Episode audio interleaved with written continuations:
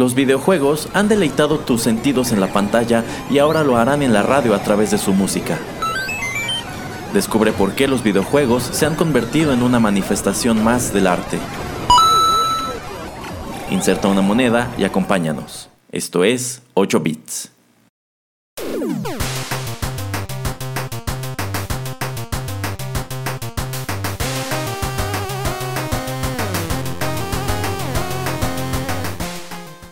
Hola amigos, ¿qué tal? Los saluda Erasmo en los micrófonos de Rotterdam Press y es un gusto darles la bienvenida a la emisión 29 de 8 bits, un acercamiento a los videojuegos a través de la música. Al igual que en la emisión anterior tengo el disgusto, el desagrado terrible de que me acompañe en la cabina el señor Juanito Pereira. Pues si tanto desgusto y desagrado, déjeme y yo me llevo el programa solo. No, señor Pereira, lo necesito aquí para que me traiga las fotos de ese maldito arácnido. bueno, en esta ocasión vamos a platicar un poco sobre un eh, título que apareció para el Super Nintendo en 1994.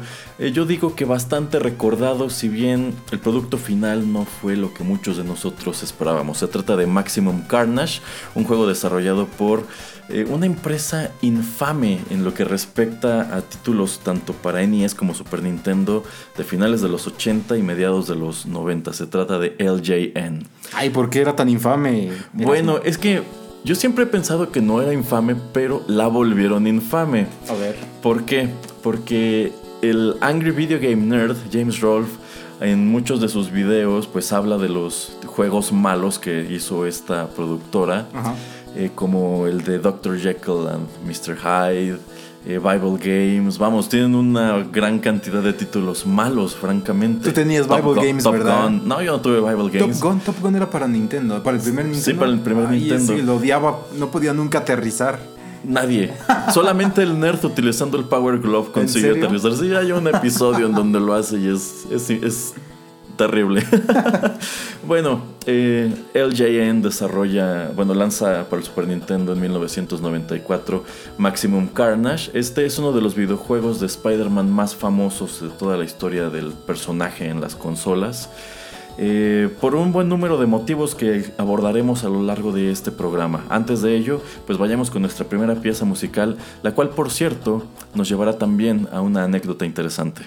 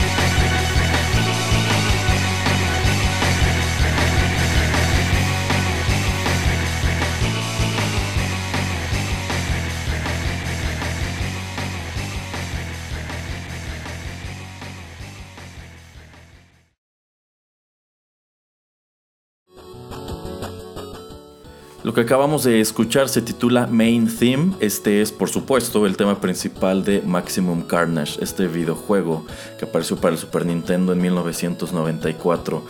No quiero profundizar en los créditos de esta canción sin que antes escuchemos lo siguiente, porque verá, señor Pereira, esto nos llevará a un tema pues muy curioso que no todo mundo conoce acerca de este juego, Maximum Carnage. Ok.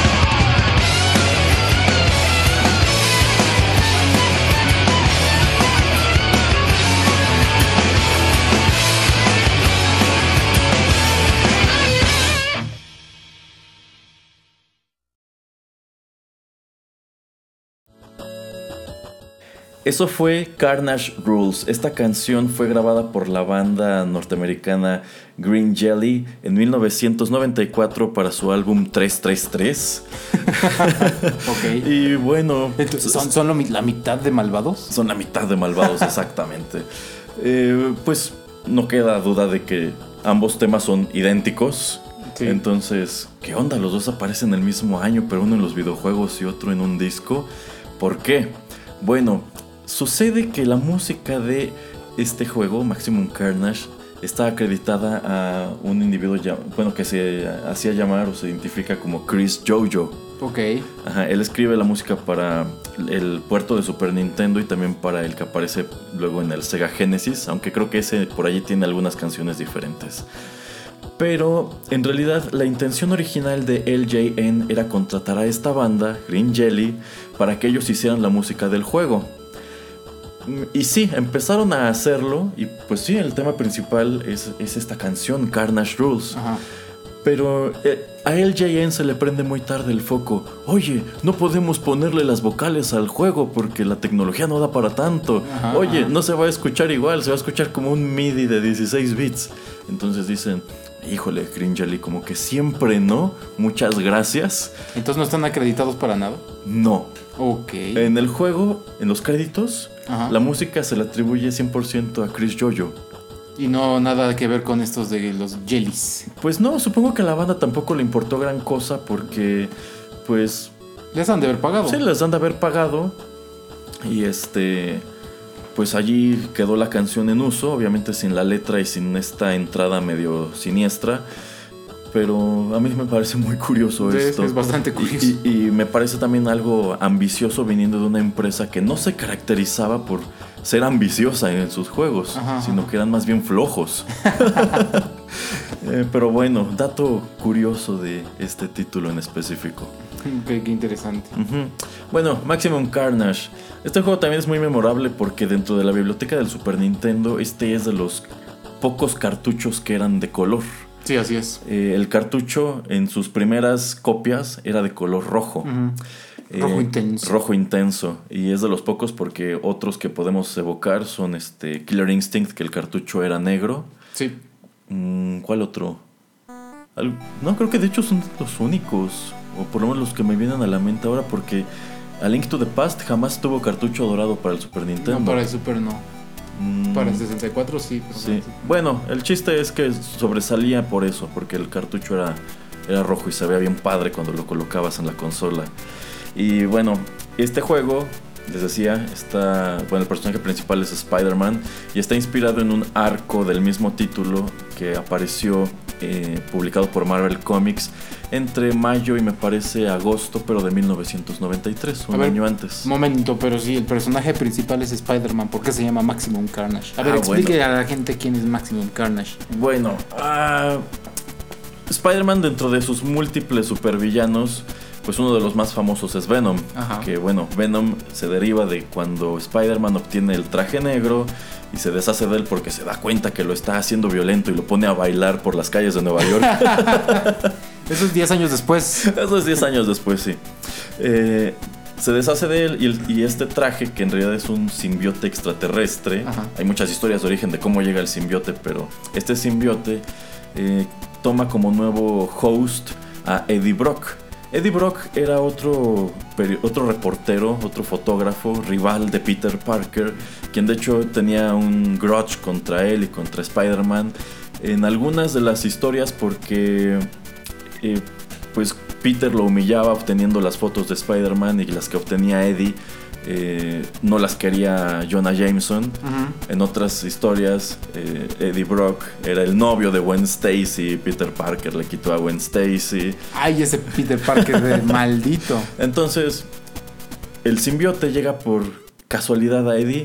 Eddie se convierte en Venom y el simbiote llega con el conocimiento de quién es Spider-Man. Y con la intención de destruirlo, porque tanto el simbiote como Eddie, pues lo, lo odian. Sí. Este. Posteriormente, Venom tiene un cambio de corazón y se convierte en antihéroe. Pero el simbiote. Igual hay muchas historias de cómo sucede esto, pero se parte, digamos, y toma como nuevo host a un asesino en serie llamado Cletus Cassidy. Ajá, ajá. Y este simbiote de hecho adopta un color rojo y tiene unos poderes distintos que son alimentados por el hecho de que ahora sí llegó a un auténtico psicópata. Y este psicópata adopta el nombre de Carnage Ya. y es como una especie de Venom rojo. Sí, sí, sí. Entonces, digamos que dentro de este club de los simbiotes, porque ahora hay un montón, pues Carnage es como el villano principal. Y en 1993 Marvel decide hacer un arco que lo tenga a él y a muchos otros personajes como villanos principales que se llamó Maximum Carnage. Ah. De hecho aquí lo tengo, está en algún lugar del, del librero. Es una historia un poquito larga, muy enredada, tiene muchísimos personajes. Los principales son eh, Spider-Man y Venom, pero aparecen los Cuatro Fantásticos, aparecen los Avengers, aparecen Cloak y Dagger famosamente, creo que es de sus apariciones más eh, célebres o las, o las más conocidas. Starfire, de los villanos aparece el Doppelganger, Hobgoblin, Demogoblin. Eh, un montón. Sale Iron Fist.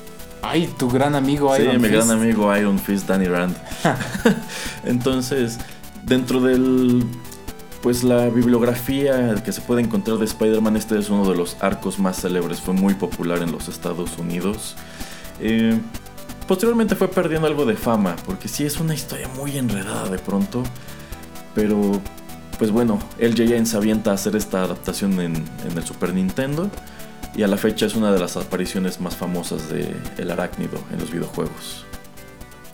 Bueno, vamos con más música.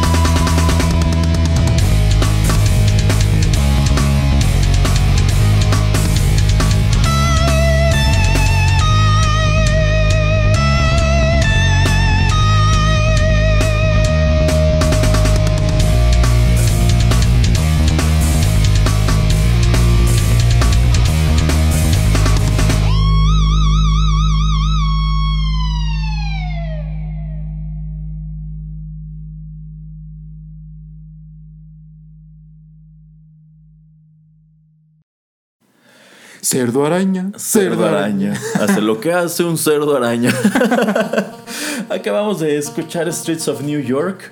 Esto también es composición de Chris Jojo para la banda sonora de Maximum Carnage, pero el cover corrió a cargo de un usuario de YouTube que solamente se identifica como Butch Air. ¿Cómo? Butch Air. ese, es, ese, es, su, nombre, de usuario. Sí. Okay. Bueno. Eh, Streets of New York era una de las pistas que se escuchaban pues ya dentro de los niveles del juego, que en realidad no tenía mucha música que digamos. Pero toda ella estaba, estaba padre, era así como muy... Era un soundtrack muy rockero, este era un aspecto llamativo. Eh, ¿Y cómo era este juego? Bueno, Maximum Carnage era un beat'em up eh, que a pesar de que tenía a los dos personajes, a, Sp a Spider-Man y Venom, tristemente solamente era de un jugador. Ay, por Dios. Y tenías que aventarte como tres o cuatro niveles como Spider-Man antes de que pudieras jugar con Venom, que ah. era lo que muchos en realidad deseábamos, ¿no? Eh, y este juego solamente tenía un nivel de dificultad que era de difícil a muy difícil. en realidad cuando llegabas con Venom ya casi no tenías vidas ni continuos. Qué triste. Sí, era muy difícil. Eras uno solo y de pronto te aventaban este, pantallas en donde tenías que pelearte con cuatro enemigos al mismo tiempo. Eh, te golpeaban mucho, había muy pocos power-ups que te permitían recuperar energía o, o, vidas. De hecho creo que vidas solamente podías obtener más con el score. Eh, pero sí, era, era difícil. Cuando yo lo tuve en Super Nintendo nunca lo pude acabar. Solamente lo logré muchos años después a través de un emulador. Oiga, pero Batman en la serie de Arkham ya ve que le salen como 20 y no le pasa nada. Pero es que él es Batman. y estamos hablando de Spider-Man y de Venom. Ay, que, qué bueno, a mí, a mí pues lo que me entusiasmaba era jugar con Venom. Y ciertamente Spider-Man era un mucho mejor personaje porque Venom era muy lento. Pegaba más duro, pero eh, de pronto era más eh, fácil avanzar con Spider-Man. Este no era un juego lineal, de hecho cuando llegabas a cierto punto eh, la historia digamos que se partía. Del mismo modo que en el cómic pasan muchas cosas, tú aquí podías escoger ver unas en lugar de otras. Seguir la ah, historia de Spider-Man o la de Venom. Entonces tiene bastante replay value, ¿no? En ese aspecto sí, y de hecho un cheat muy famoso es que si llegabas a un punto mejor escogías a Venom y te ahorrabas tres niveles de Spider-Man. Oh. y ya jugabas menos, bueno, te tardabas menos en llegar al Eso es para los holgazanes. este, tenía unas secuencias entre nivel y nivel que eran este, los mismos cuadros del cómic, pero pues animados de manera más o menos barata. Se veía padre. Eh, y es interesante si tomamos en cuenta que, insisto, el juego viene de una empresa que nunca se caracterizó por hacer juegos muy ambiciosos. Eh, tenía muchísimos personajes. De hecho, este juego tenía la peculiaridad de que de pronto te aventaban hasta cuatro jefes al mismo tiempo. Ándale. Y los jefes eran recurrentes. Del mismo modo que en el cómic a cada rato Spider-Man pelea con tal y tal y tal y tal y tal. Y Carnage aparece cada rato aquí también. Entonces, o sea, los vences, se van y regresan. Sí, pero algo que me gustaba es que jamás los vencías al grado de que su barra de energía se agotaba, sino que llegaba como al mínimo y huían o algo sucedía que ya no, no seguía la pelea. Eh, no era un mal juego realmente, era entretenido, pero el nivel de dificultad era algo que te ahuyentaba bastante. Era muy padre que te ibas encontrando personajes que quizá conocías del cómic, otros no, pero Incluso ya que estabas muy avanzado, un, power-up es que tú podías, eh, digamos, llamar a otros superhéroes que aparecían en la pantalla, hacían algún truco, que normalmente lo puedes utilizar para golpear a todos los villanos que estaban ahí al mismo tiempo, y desaparecían. No lo podías hacer mucho porque tenías que ir como que encontrando sus logos este, para llamarlos. Entonces podías llamar al Capitán América y aventaba su poderoso escudo. Y cuando el Capitán América lanza tu poderoso escudo, todos deben agacharse. Eh, podías llamar este, a Iron Fist, a Cloaky Dagger. Eh, mm, creo que también a, Starfire. El chiste es que, o sea, cameos de personajes del cómic había muchos. y, en ese aspecto estaba padre. Y puede escalar este, todo lo que son paredes y también puede estar columpiándose con telaraña ¿O es un beat em up de esos baratos que nada más va caminando? Pues en la mayoría del juego era un beat em up de nada más ir caminando. Podías utilizar la telaraña para paralizar a los enemigos muy poco tiempo, no era muy útil. Eh, podías balancearte, sí, no servía de nada porque a fin de cuentas la acción transcurría en el piso, pero sí había por ahí algunos niveles con Spider-Man que consistían en escalar edificios. Ok, ok. Que estaba padre, o sea, bien pensado el juego, pues sí. Ok, pues vamos con más música.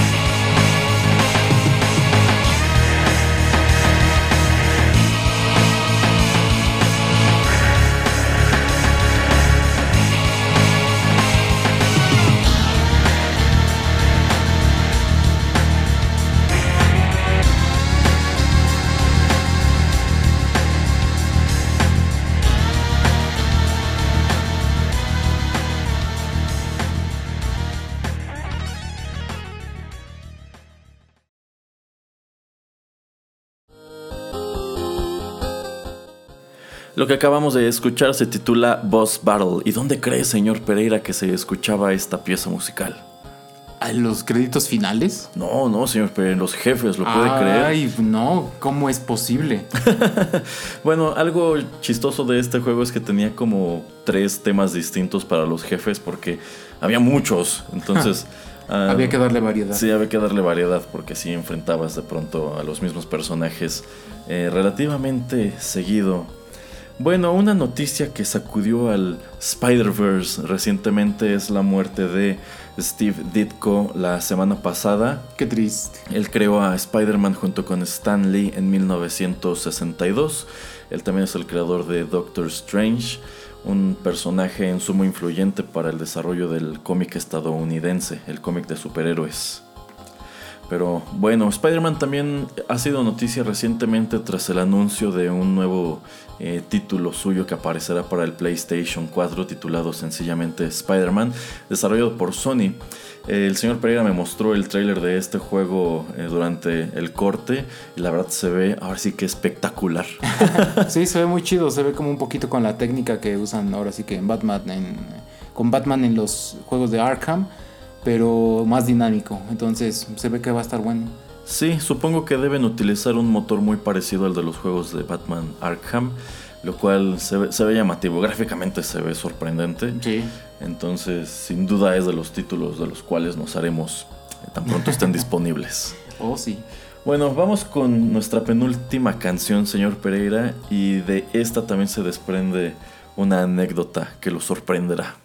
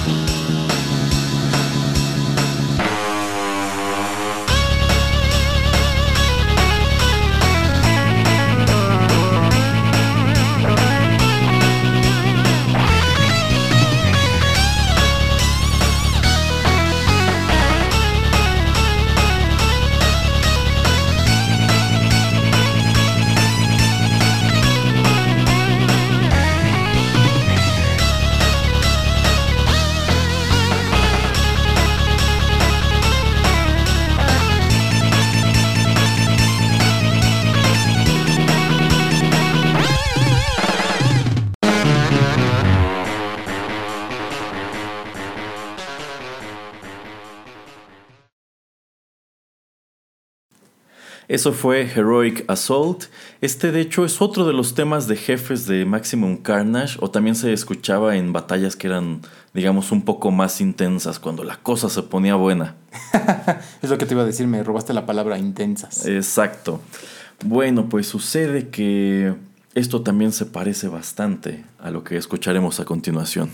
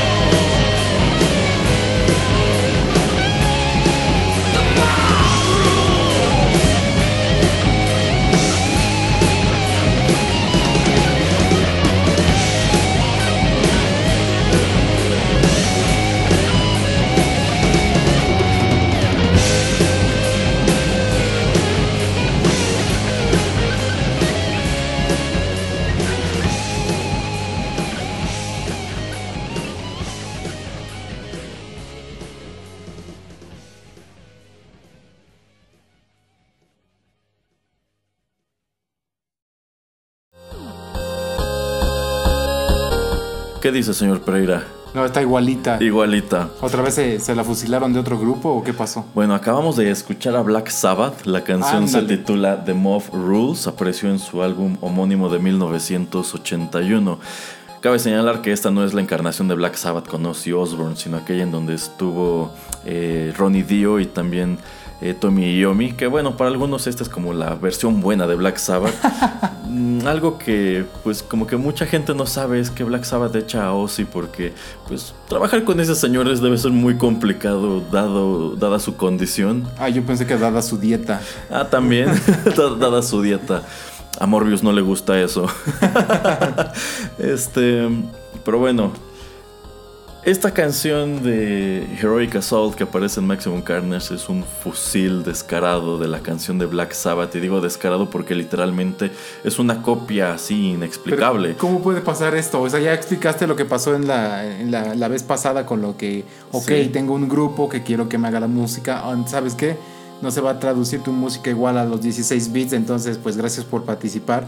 Ah, ¿sabes qué? Voy a agarrar a uno de los grupos más pesados, más famosos de, del rock, del heavy metal, y me voy a, a fregar ahora sí a fusilar una canción de ellos. O sea, ¿cómo, ¿cómo, es posible? No tengo idea. todo en el mismo juego. Exacto, no tengo idea, pero bueno, sí, con Green Jelly, vale, ellos escribieron la canción para el juego. exacto. Pero en este caso, la canción apareció más de 10 años antes. Y pues no sé si LJN haya llegado a un acuerdo con Black Sabbath, algo así. Yo lo dudo muchísimo. Yo pienso que literal alguien escuchó la canción, quizá este individuo Chris Jojo dijo, pues vamos a copiar el riff, a lo mejor nadie se da cuenta. A lo mejor lo hicieron de tal manera de que podían decir que era una versión totalmente diferente y entonces, en ese entonces pues ya ves que no mucha gente eh, tomaba muy en serio los videojuegos. Entonces, pues sabes que, ay, es que es un videojuego, a nadie le va a interesar. Es como un tributo, Erasmo, es como este, ya ves, un cover.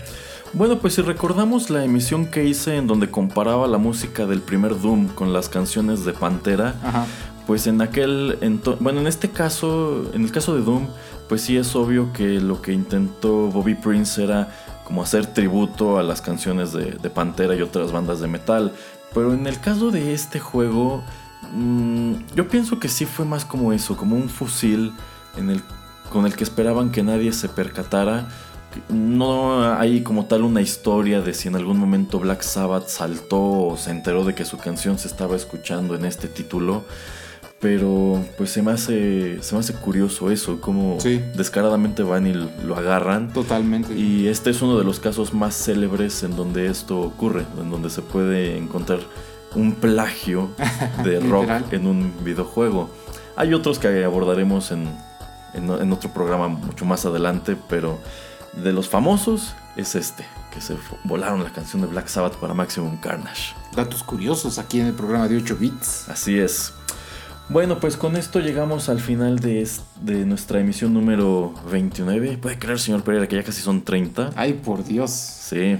Espero que nos traiga algo bueno para la próxima emisión entonces. Eh, bueno, para la próxima emisión de 8 bits traeré eh, música de Battletoads. Ándele. Ajá, entonces más le vale al señor Pereira estar por aquí. Lo, lo voy a pensar, lo voy a pensar. Bueno, pues muchísimas gracias por la sintonía. Esperamos que hayan disfrutado esta emisión, que pues se, hayan sorprendido como nosotros de encontrar música de rock adentro de un videojuego. sí, sí. Y bueno, pues algún último saludo o comentario, señor Pereira. No, pues gracias a todos por escucharnos y pues si pueden vean el video de el, Angry Video Gaming Nerd. Ah, cuando lo juega. Sí. Es muy divertido. Y pues, eh, pues sí, nada más Gracias por, por, la, por la escucha y aquí seguimos. Sale pues, nos saludamos muy pronto.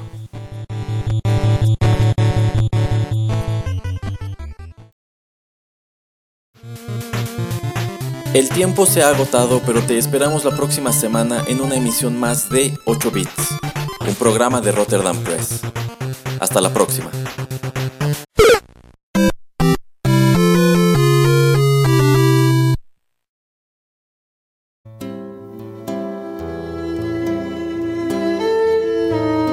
Estás escuchando Rotterdam Press.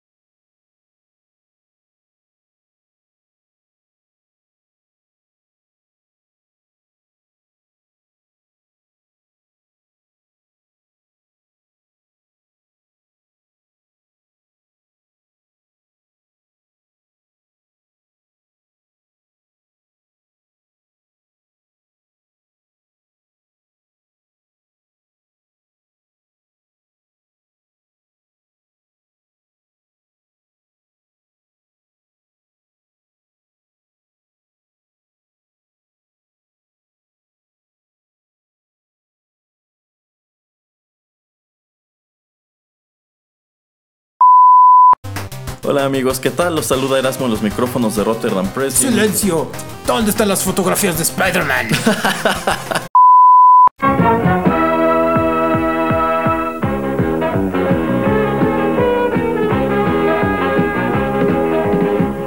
Las aventuras del sorprendente hombre araña y sus increíbles amigos el hombre de hielo y estrella de fuego.